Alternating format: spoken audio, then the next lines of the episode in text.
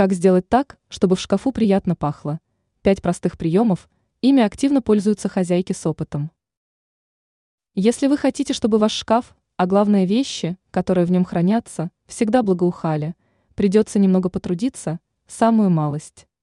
Что именно нужно сделать, вы узнаете из этой статьи, где мы рассказали о нескольких простых и эффективных способах, которые помогут избавиться от неприятных запахов и создать уютную атмосферу. Содово-уксусный раствор.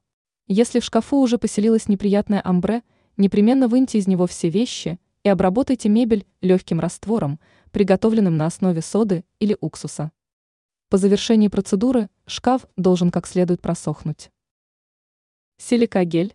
Силикагель славится своей способностью впитывать влагу, а значит не даст запаху затхлости, а вместе с ним и плесени поселиться в гардеробе. Где его взять? Пакетики с нужным вам составом можно обнаружить в любой коробке для обуви. Извлеките их оттуда и разложите на полках. Самодельные саше. Без ароматизаторов, естественно, никуда. Вы можете приобрести специальные саше в магазине, а можете смастерить их своими руками. Всего-то и нужно, что сшить мешочки из хлопковой ткани и наполнить их, к примеру, зернами кофе. Готово!